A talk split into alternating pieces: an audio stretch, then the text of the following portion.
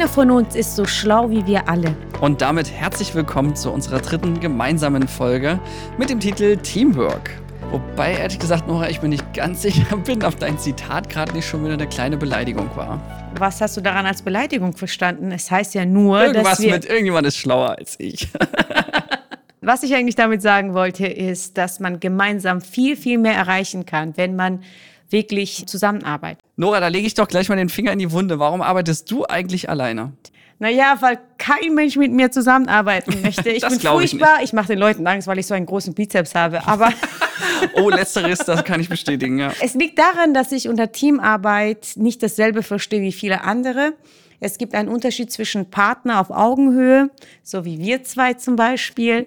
Sagt Nora, die 40 Zentimeter kleiner ist. Ja, aber ich setze mich meistens auf hö einen höheren Stuhl, ja. Meine 40 Zentimeter Absatzschuhe holen das raus, wie man auf unserem Titelbild sehen kann, ja. Ich bin fast so groß wie du. Mit Photoshop. Auf jeden Fall äh, unterscheide ich zwischen Partner, mit dem ich Entscheidungen treffe und Geschäftsentscheidungen treffe und Teamwork, ein Team, was mir auf meine Anweisung zuarbeitet wo jeder spezialisiert ist. Und das ist, glaube ich, einfach von Verständnis her sind wir uns da, glaube ich, auch nicht so einig, oder? Was heißt für dich Teamwork?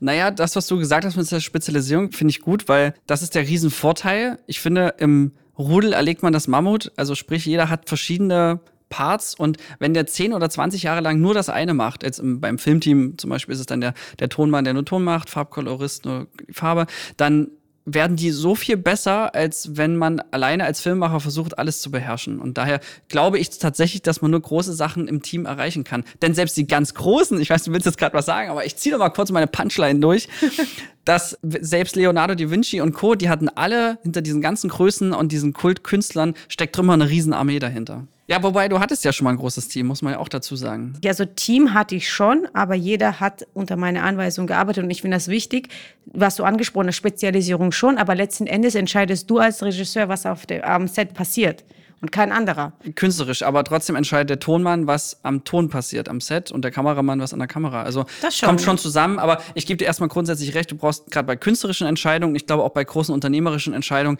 am Ende des Tages braucht es einen, der mal auf die Uhr guckt und sagt, so, so machen wir das jetzt. Was nicht heißt, dass es trotzdem geführt demokratisch stattfinden kann. Ja, das, was du so schön demokratische Diktatur nennst. Was? Habe ich das gesagt? Das klingt ja gar nicht an mir. ja, doch, also ich glaube, wir meinen dasselbe.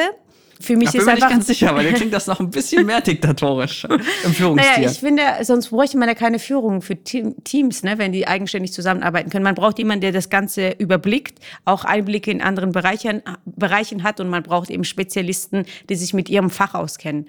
Und das ist ein Unterschied auch im Unternehmen und das ist, glaube ich, schon auch, was du meinst. Vielleicht triffst du die Entscheidung mit drei, vier Leuten gemeinsam. Ich weiß nicht, macht der Meetings für einen Film? Also darf jetzt der Tonmann mitentscheiden, was in Werbung passiert oder? Bei uns herrscht generell die Regel, das bessere Argument zählt. Und das ist erstmal scheißegal, von wem es kommt. Also ich finde es genauso sinnvoll, wenn Praktikanten bei uns in Meetings dabei sind, wenn die was raushauen, höre ich da genauso hin, wie jetzt bei unserem lichtsetzenden Kameramann. Und daher finde ich erstmal hierarchieunabhängig in den Diskussionen, es kommt überhaupt nicht darauf an, wer es sagt. Und Entscheidung trifft dann aber trotzdem immer jeweils der Head of sein Department, also in dem Fall der Tonmann für Ton. Also jeder hat schon seine Fachexpertise, aber von wem das jetzt herkommt, also ich nehme da extrem viel an, leide sogar eher darunter, dass ich manchmal das Gefühl habe, die Leute trauen sich nicht wirklich ihre Meinung zu sagen. Gerade bei neuen Praktikanten ist das so der Klassiker.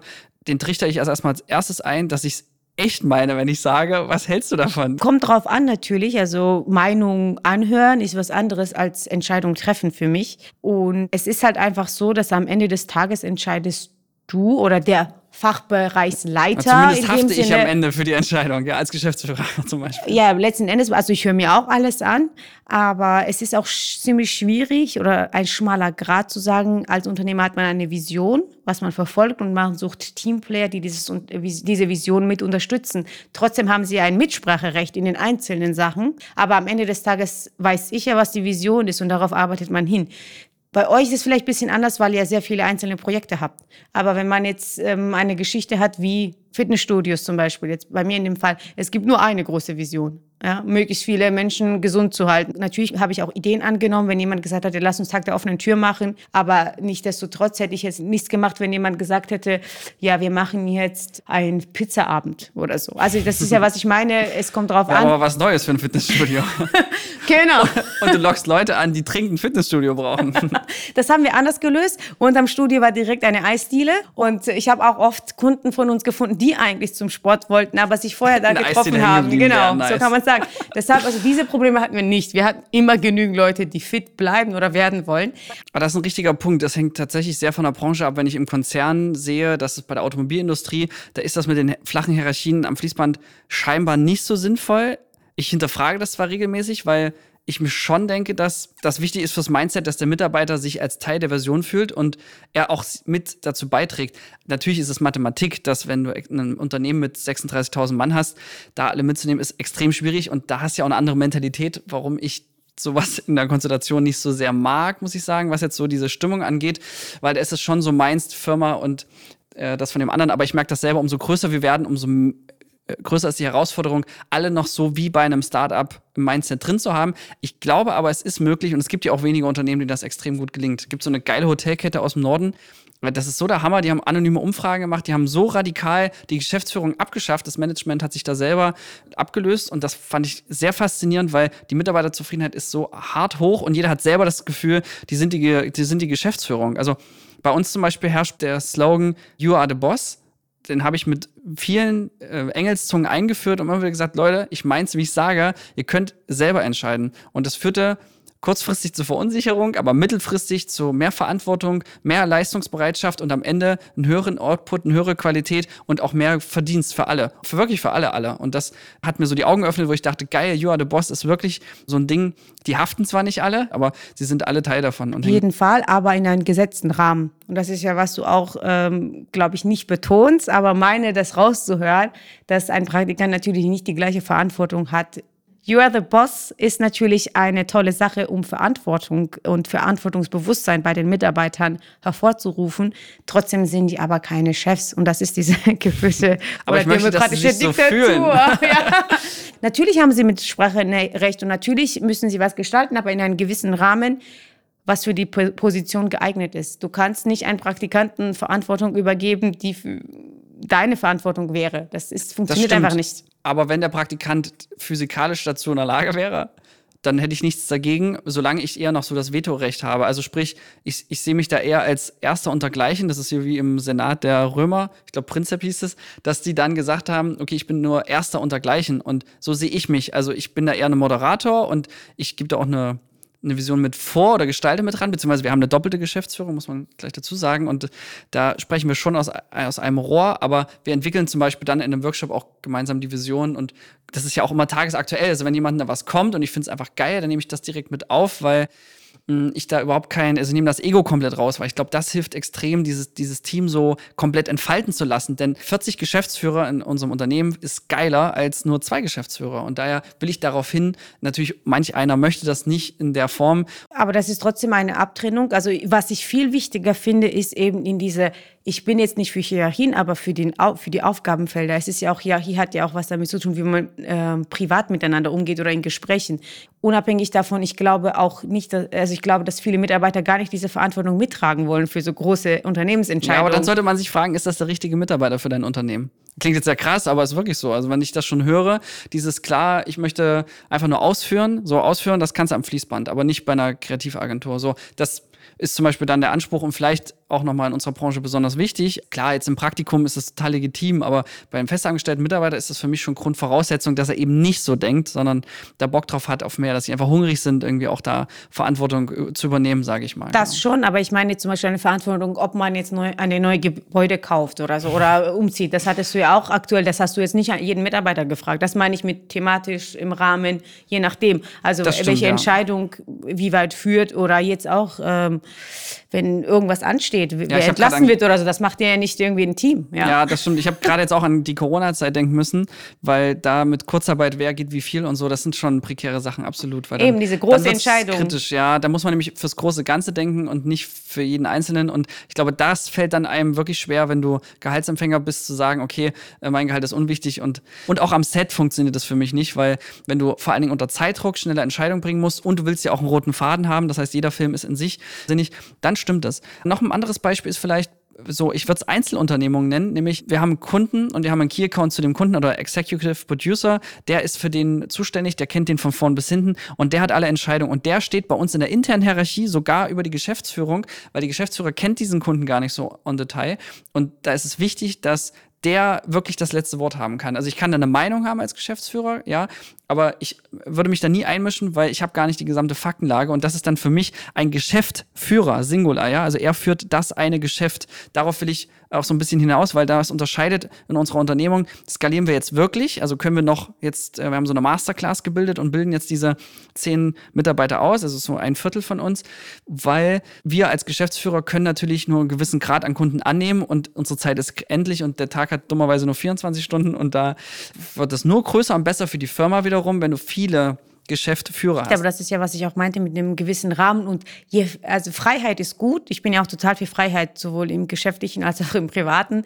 Ähm, aber Freiheit heißt auch sehr viel Verantwortung. Und Freiheit, was viele Menschen ähm, nicht verstehen, aber auch widersprüchlich ist, je mehr Freiräume du hast, desto verantwortungsbewusster und desto mehr Regeln brauchst du. Auch Regeln für dich. Das heißt, ob das äh, Regeln im Sinne von äh, Werte definieren oder wie man miteinander kommuniziert und wie du schon sagst, bei, ein, bei dem ein Projekt ist der der Geschäftsführer, in anderes Konstellation wieder anders. Das stimmt, Das finde ich sinnvoll und da sind halt genau gesetzte Rahmen, in dem von da bis da kannst du das entscheiden und das meinte ich mit das erfordert noch mehr Struktur, noch mehr Rücksprache und noch klarere Kommunikation, was vielen Unternehmern, glaube ich, schwerfällt. Und deshalb einfacher ist es natürlich, wenn einer alles vorgibt, geht's bis zu gewissen Grad schneller. Aber um nachhaltiger zu arbeiten, ist natürlich Teamwork mit sehr guten Strukturen und sehr guter Kommunikation natürlich sinnvoll. Und das ist halt so, wo ich finde, viele Missverständnisse auftauchen können. Man muss es ganz klar definieren, was man damit meint. Für mich wäre dann jetzt auch die Frage an dich, wie ist es mit als Teamplayer? Was für Eigenschaften sollte man denn da als Führungskraft, als mündiger Mitarbeiter und Geschäftsführer haben, um das würdig auszuleben? Für mich ist es so, dass ich als Freelancerin und ich hatte ja selbst eigenes Unternehmen, jetzt als Freelancerin denke ich immer, okay, ich weiß, wann ich die Verantwortung zu tragen habe. Ich kann mich aber auch unterstellen. Das ist halt wichtig. Da fällt mir der römische Spruch ein, lerne zu gehorchen, bevor du befiehlst. Auf jeden Fall. Und wenn ich weiß, okay, jetzt hat der was zu sagen, habe ich auch kein Problem, mich zu un unterzuordnen. Was ich schlimm finde, ist, wenn keiner dann die Verantwortung am Ende des Tages übernimmt. Das gibt's ja in solchen Ja. freien und un unhierarchischen Unternehmen sehr oft, dass jeder da schaut und keiner irgendwie Verantwortung übernimmt, keine Entscheidung trifft. Ja, oder dann so muss ich mal meinen Vorgesetzten fragen. Ich finde das auch so ein, so ein Bullshit-Bingo-Satz. Wenn ich das schon höre, dann würde ich am liebsten gleich wieder auflegen. Ja, das stimmt. Aber auf jeden Fall, da hast du vollkommen recht, als Teamplayer eben zu wissen, was ist in dieser aktuellen Situation mein Platz, was sind meine Aufgaben. Das ändert sich ja auch. Und da sehe ich auch die Gefahr. Und deswegen frage ich auch, wie würdest du einen guten Teamplayer definieren? Weil ich glaube, da kann auch jeder was für sich mitnehmen. Denn wir haben zum Beispiel auch einen Kollegen, der mag Hierarchien allgemein. Der fordert das auch manchmal ein, so. Und der will aber auch in den Momenten, wo er Boss ist und wo er auch die Kompetenz hat, das dann auch wirklich sehr ausleben. Und da ist es ein schmaler Grat zwischen, jetzt übernehme ich Verantwortung und deswegen bin ich aber trotzdem nicht der Arschlochchef, sage ich mal. Also der Grad ist dann doch schmaler, gerade wenn man vielleicht nicht so viel Übung hat oder kein Feingefühl dafür hat. Ich glaube, der meint es auch gar nicht so, aber es wirkt dann nach außen so. Also da sind so ein paar Eigenschaften, wo ich mir denke, Empathie ist zum Beispiel extrem elementar und dass du auch dich durch die Augen des anderen betrachtest und anpassungsfähig bist. Das ist, glaube ich, auch das. Genau, das ist, was ich meine. Also Anpassungsfähigkeit ist in der heutigen Gesellschaft sowieso das A und O. Evolution, ist, ja, immer schön. es ist schnelllebig, es, ist, es entwickelt sich alles weiter.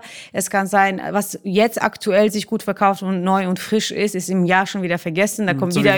Ja.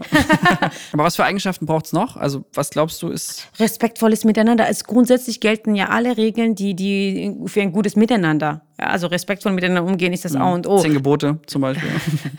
Du mit deiner ja, ist das so. Religionskram immer. nenn es halt Grundgesetz. Kommt fast Grundgesetz klingt raus. besser, ja, dann ist es nicht so. Aber die zehn Gebote waren früher da. Nur so. Aber Respekt ist ja auch ein Ding, das muss man sich verdienen. Ich finde, es gibt Kollegen, ich habe früher, auch als ich selber noch Arbeitnehmer war, da hatte ich immer so einen Geschäftsführer, der wollte sich den Respekt wirklich nehmen. Und das funktioniert aber nicht. Also Du musst irgendwie mit guter Arbeit vorangehen und dann kriegst du Respekt. Respekt kann man nicht anordnen, glaube ich. Kann man nicht, aber man kann schon. Wenn du Respekt anordnest, kriegst du schon mit diesem Move keinen Respekt. Aber was wäre es als Beispiel? Ich habe es, glaube ich, noch nie so in dem Fall. Naja, wenn du sagst, ihr müsst mich respektieren oder solche Sätze, wenn du sowas einforderst und wirklich sagst. Ja, aber dann ist ja sowieso schon vorbei. Dann wurde ja, genau. man nicht ja, ja. Äh, respektiert, sonst muss man das ja nicht sagen, ja. Korrekt. Natürlich äh, das Handeln, aber ich finde, wenn du jemanden nicht respektierst, sagt das mehr über dich aus als über den Person, den du nicht respektierst. Das ist meine Meinung. Obwohl ich sage, merke ich ja bei uns auch, man entwickelt sich weiter, wenn man komplett unterschiedliche Meinungen zu den Dingen hat, ganz oft. Also, weil du einfach komplett eine das andere stimmt, Seite. Perfektioniert. Ja. ja, wir diskutieren immer ewig lang über eine Sache. Am Ende kommen wir auf einen Nenner oder man hat es falsch verstanden, weil der andere mal ein Wort anders gesagt hat. Nichtsdestotrotz finde ich, die andere Sichtweise macht uns ja reicher. Und das muss man, das muss man auch im Jetzt habe ich dein Zitat vom Anfang. da den Respekt aufzuzeigen, wenn du das auch in Anführungsstrichen scheiße findest und trotzdem die Offenheit zu bewahren und zu sagen, ich schaue es mir mal an. Ja, das stimmt. Wenn man das Ego komplett rausnehmen kann, finde ich eh ein Riesending, weil das gilt auch für die Hierarchien und ich kann echt kein Unternehmen verstehen, die heute noch dran festhalten, zu sagen, äh, ja, Hierarchien sind wichtig oder das braucht's, weil wir sind, erstmal sind wir alle Menschen, ja. Ich würde jetzt sagen, vor Gott sind wir alle gleich. Du würdest sagen, alles Menschen auf Augenhöhe. Und deswegen finde ich es extrem unnatürlich zu behaupten, der eine hat jetzt eine wichtigere Meinung oder nicht. Zumal auch jemand, der gut ist in seinem Fach, der kann einmal falsch liegen. Kurzes Beispiel, wir hatten eine große Diskussion, offenes Casting bei uns. Die Situation hatten wir noch nicht. Wir wussten, wir werden viele Leute haben, wir haben nur einen großen Raum zur Verfügung und mehrere kleine Räume. So, ich war felsenfest davon überzeugt, das für den schönsten Raum muss das Casting sein. Das ist das, das eine große. So, der Großteil des Teams war gegen meine Meinung. So, und dann habe ich wirklich gesagt, okay, wir stimmen jetzt ab. Knappe Entscheidung für die Kollegen. Jemand hat mir das mal als Schwäche auslegen wollen und gesagt, Florian, ich finde es eigentlich komisch, dass du dann in solchen Momenten die Gruppe entscheiden lässt und nicht selber mal als Führer vorangehst. Der Witz ist aber, jedes Mal, wenn ich mich darauf eingelassen habe und vertraut habe und losgelassen habe, dann wurde die Entscheidung, war die beste Entscheidung im Nachhinein. Immer wieder. Da habe ich immer gedacht, ein Glück haben wir gehört, weil ich glaube schon an Schwarmintelligenz. Bei einer einfachen, bei einer ganz knappen Mehrheit ist schwierig, aber wenn wirklich acht Leute was sagen, sind nur drei dagegen, auch wenn ich einer von den dreien bin und wirklich, ich habe wirklich dran geglaubt, aber ich habe losgelassen und dachte, okay, scheiß drauf, wir gucken, was passiert. Ich habe mich immer danach in den Armen gelegen und gesagt, Leute, ihr seid so geil, ich bin froh, dass ihr euch durchgesetzt habt. Es kommt äh, drauf an, ich kenne so viele Leute, die gesagt bekommen haben, Lady Gaga hat die ganze ihre Jugend und Kindheit be gesagt bekommen, dass sie nicht singen kann, von jedem, von Lehrern, von Musiklehrern. Ja, stimmt ja auch. Naja, so, sie verdient auch immer Geld damit und ist weltberühmt geworden. Das ist dann auch immer so eine Sache. Es kommt darauf an, in welche Position du bist und in, in welchen Konstellationen und von wem du dir was anhören lässt. Wenn du erstmal nichts bist und das auch als Motivation für alle, lasst euch nicht zu viel sagen von anderen, ja. Es, Schon gar nicht von mir. es kommt drauf an. Also ich glaube nicht, dass man verallgemeinern kann, dass immer mehr Leute Recht haben. Das glaube ich nicht. Sagen wir so, es ist eine Entscheidungshilfe. Weil ich glaube schon, dass ein Publikumspreis, zum Beispiel beim Festival, finde ich viel, viel wertvoller als ein Jurypreis. Das habe ich auch oft so wahrgenommen. Wenn ich einen Film richtig gut fand, dann war das oft auch der, der den Publikumspreis gewonnen hat. Und damit meine ich jetzt nicht dieses, ah, das war nur heiter und dumm und massentauglich, sondern ich glaube insofern an das Gesetz der großen Zahl. Und deswegen, wenn du zum Beispiel ein neues Produkt raushaust, oder wir haben jetzt eine Webserie, gerade als Piloten, da befragen wir gerade 200 Leute und ich nehme daraus viele Essenzen und finde das viel, viel wichtiger, als wenn ich das jetzt einem Serienregisseur schicke, der sagt, ich finde das so und so. Weil gerade bei so Sachen muss es am Ende ja der Zielgruppe gefallen. Naja, genau, das ist, da betonst du es ja, dabei geht es ja um die Zielgruppe, natürlich. Aber letzten Endes ist es trotzdem entscheidend, was du machen willst, weil ich glaube, du kannst auch das, was du jetzt willst, also wenn ich jetzt Startup bin zum Beispiel und ich habe eine tolle Idee und 50 Leute sagen, nee, das ist komisch oder das wird nicht funktionieren, aber du bist überzeugt, du hast recherchiert und es ist etwas, was die Welt gebrauchen kann, dann finde ich, sollte man es trotzdem probieren. Und deshalb bin ich nicht der Meinung, dass man immer nach große Zahl gehen sollte. Vor allem dein Umfeld, wenn man jetzt eine Studie durchführt, wo gemischtes Umfeld zusammenkommt und wirklich anonym abstimmt, ist es ja was anderes. Aber normalerweise fragt man den zwei Freunde, die dich so kennen, wie du, wie sie dich kennen, schon immer. Oder am, am schlimmsten wäre noch irgendwie Eltern zu fragen. Ja, also ich. Den Fehler habe ich auch mal gemacht. Äh, weil die haben eine andere Generation, eine andere Lebensweise. Meine Mutter kann ich ja nicht fragen, ja, soll ich jetzt in, damals so in die USA ziehen, um Tänzerin zu werden? Äh, hat sie gesagt, nein, niemals, ja. Trotzdem habe ich es gemacht. Und hast, hast du es bereut? Äh, nein, das war toll, hat alles funktioniert. Ah, danach sagt sie, ja, toll, dass du das gemacht hast, ich finde es ja schön, aber ich meine, Bekannte, Freunde und enge Kreise, die haben Ängste, die wollen dich nicht verlieren. Es gibt so viele Punkte, wo man dann einfach erstmal durchbrechen muss, besonders mhm. in diese Transformationsphase. Deshalb würde ich es nicht so unterschreiben. Das heißt aber nicht, dass deine Webserie vielleicht für eine andere Zielgruppe auch gut wäre. Oder blödes Beispiel, Tampons produziere und Frauen befrage, ob die bequem sind, ist es ja klar. Aber wenn ich jetzt Männer befragen würde, würden die sagen, brauchen wir nicht. Ja, das ist halt. Was ist ein Tampon? Zeige ich dir mal. Eine extrem gute Eigenschaft, wenn man ein guter Teamplayer sein will, ist aus meiner Sicht, wenn man schnell Sachen verzeihen kann und keine Zeit damit verschwendet. Weil ich finde, nichts schlimmer ist, nachtragend zu sein. Und wenn ich in einer Diskussion höre, aber du hast doch letzte Woche, wolltest du, hast du doch noch, oder da, das ist bei mir inzwischen ein Punkt, wo ich mir denke, das ist nicht konstruktiv. Also warum? Davon hat niemand was, außer die, und dieser Satz gleich hinterher, ich hatte recht. Ja, ist scheißegal, ob du recht hattest. Willst, auch andersrum. Mir, willst du mir unterschwellig was sagen, weil ich das vor drei Tagen du, gesagt habe? Interessant, dass du dich angesprochen fühlst. Da würde ich mir über dein Mindset nachdenken, weil ich gebe dir mal ein Beispiel zum Thema Verzeihen erstmal. Nämlich unser Praktikant in der Konzeption, den habe ich losgeschickt. Ich gesagt, komm, bring, sag mal so nett, bring den Pfand weg. Und der ist losgefahren und der kam zwei Minuten später zurück und der hat unseren Seitenspiegel vom Firmenfahrzeug abgefahren. Schaden zweieinhalbtausend Euro. So, dann dachte ich, wie behindert, der Parkplatz ist so riesig, da war kein anderes Auto. Wie kriegt man das dann hin? Ja, habe ich, hab ich ungefähr drei Sekunden gedacht. Und dann habe ich mich daran erinnert, dass es jetzt absolut, das würde noch mehr wirtschaftlichen Schaden erzeugen, wenn ich das mit ihm diskutiere, wenn ich ihm jetzt auch ein schlechtes Gefühl gebe. Und ich meine, hat er ja nicht mit Absicht gemacht, von daher, komm on, scheißegal, jetzt äh, zahlt auch nicht die Versicherung, zahlen wir jetzt selber. Aber ist egal, jetzt geht's heiter weiter. So, ich verschwende jetzt nicht seine, meine Arbeitszeit und meine, und meine Lebenszeit vor allen Dingen auch, äh, mich jetzt darüber aufzuregen. Ich habe sofort gesagt, ah, echt doof, aber was soll's, ja, passiert. Ist so okay. Äh, Nichtsdestotrotz sollte man bei bestimmten Sachen das schon ausdiskutieren. Also natürlich, ich hatte recht oder das tut ja nicht zur Sache, aber manchmal nee, ist nee, es wichtig. Nee, ist es überhaupt nicht. Das spielt überhaupt keine scheiß Rolle. Weil das ist ausschließlich was aufs Ego zurückzuführen. Es spielt keine Rolle, ob du recht hast. Es ist einfach nur schön, dass du es auch so siehst. Oder weil das ist nee, gleich es geht nicht um Recht, aber wenn Dinge passieren, ist es ganz gut, wenn man darüber redet, einfach um die Zukunftsprobleme zu vermeiden. Es geht nicht um dieses Wort, ich hatte recht, sondern einfach so, darum, ja, dass man das so eine hatte. gewisse, mhm. Wenn irgendwas passiert ist, kann man nicht immer sagen, ah ja, das ist ja egal, jetzt nehme ich das so hin, das mhm. verschwindet Arbeitszeit, weil ich finde genau, wenn es ja schon irgendwas gab, was, was Größeres passiert ist, muss man darüber reden. Also ich bin eher der Freund, ja. dass man sich jetzt hinsetzt und sagt, okay, warum war das so, warum, was ist passiert? Weil es ist, glaube ich, immer schwierig, in dem ersten Moment, wenn du in Anführungsstrichen kritisiert wirst oder eine andere Meinung dazu bekommst, das sofort ak zu akzeptieren. Aber auf der anderen Seite, das ist ja das Ding, ich sehe das ja nie als Kritik an mich, weil wir reden ja immer zur Sache und deswegen, da komme ich wieder auf das bessere Argument, spielt das keine Rolle.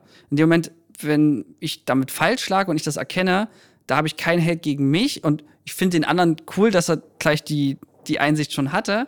Aber dann zum Beispiel an dem Kontext sagen, ich hatte recht, hilft niemanden außer deinem eigenen Ego. Und äh, ja, man kann das ja denken, aber es ist hart dekonstruktiv nur noch schlimmer wäre wie, ich hab's dir doch gleich gesagt. das mag sein, also in, die, in, den Einsatz gebe ich dir auf jeden Fall recht, aber ich finde, dass dieses Ausdiskutieren hinterher schon wichtig, weil irgendwas ja passiert ist.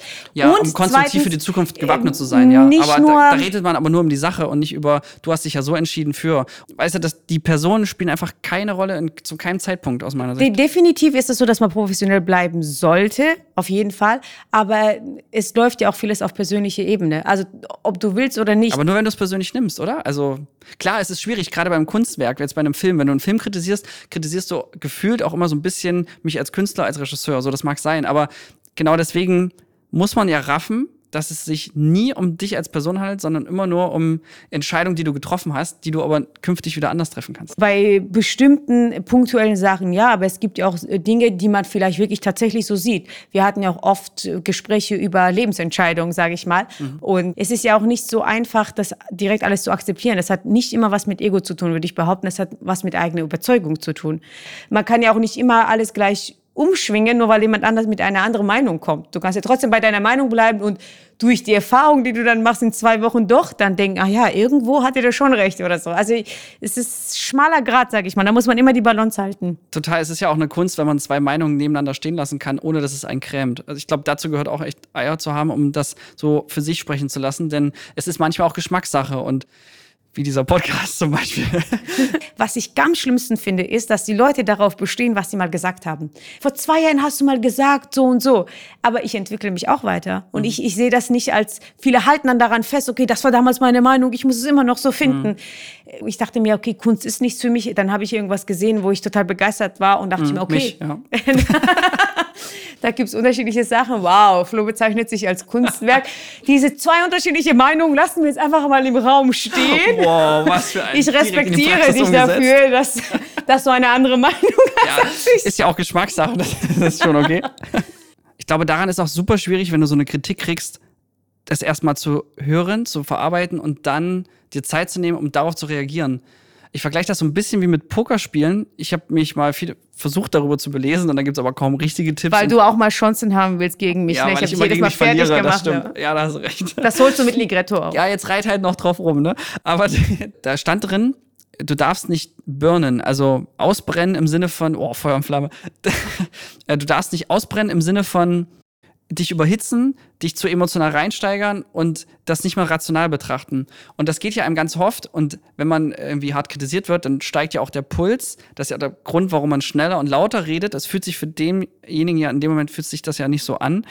Und da dann wirklich tief durchzuatmen, und das klingt jetzt nach so dem einfachsten Trick der Welt, aber es ist so und es funktioniert, erstmal durchzuatmen, kurz kommt der Puls mich von alleine runter. Dafür liebe ich übrigens meine Apple Watch, weil die sagt mir sofort, wenn der Puls zu schnell hochgeht, dann kriege ich da schon Da bin ich wahrscheinlich in der Nähe, ne? Und dann.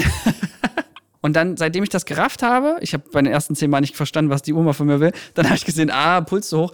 Dann ist das für mich wirklich ein Warnsignal, jetzt einfach kurz, kurz mal äh, zu entspannen, weil du bist in dem Moment nicht gut ähm, zu, zu entscheiden. Und rationale Entscheidungen, gerade im Firmen- und professionellen Kontext zu treffen, halte ich für extrem wichtig. Ja? Emotionen ist sowieso schon immer mit drin, aber du hast zu viel Emotionen. Bei einem Streit, bei einer heißen Diskussion, da bestimmt nur noch Emotionen und diese Emotionsebene zur Diskussion führt in der Regel sowieso zu nichts, weil du wirst in der Regel dann persönlich oder verletzend oder wirst verletzt und das äh, bringt egal in welcher Konstellation äh, ganz gar nichts und bin zwar auch kein Fan von ich gehe mitten raus ins Gespräch tatsächlich ist es ja manchmal das Bessere, um dann nochmal sich zu entspannen.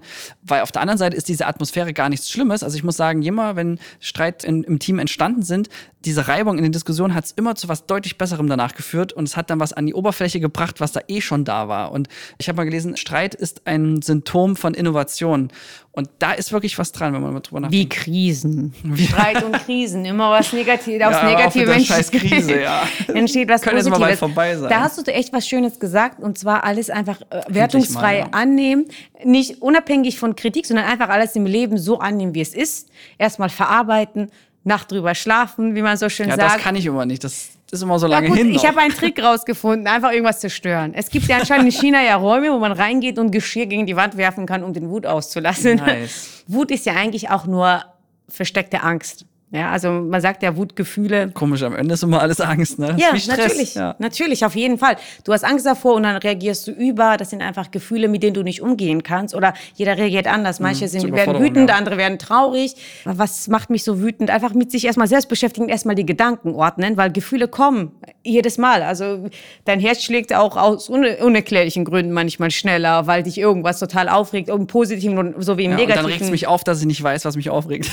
Aber da habe ich okay. wenigstens schon mal die richtige Frage gestellt, was stresst mich denn, wovor habe ich denn Angst, was regt mich denn auf? Also genau, das, wovor habe ich Angst? Ich glaube, ja. diese Bewusstmachung, dieses Eisbergprinzip, dass das meiste sich nur mal im Unterbewusst abfindet und dann die Kunst ist rauszuzaubern und das funktioniert auch nicht nur bei einem selber, sondern auch bei dem Gegenüber, weil wenn der dann nämlich so panisch reagiert, dann frage ich mich immer, was ist denn jetzt eigentlich sein, was ist denn sein Scheißproblem? Nee, aber wo du wirklich drüber nachdenkst und ähm, dann vielleicht auf Dinge kommst und die du dann vorwegnehmen kannst im Gespräch. Also, wo du sagst, ah, ich verstehe dich, in diesem Punkt würde es mir genauso gehen, aber lass doch mal das und das machen. Also, das, das ist ja auch eine Strategie, Fall. um das zu deeskalieren.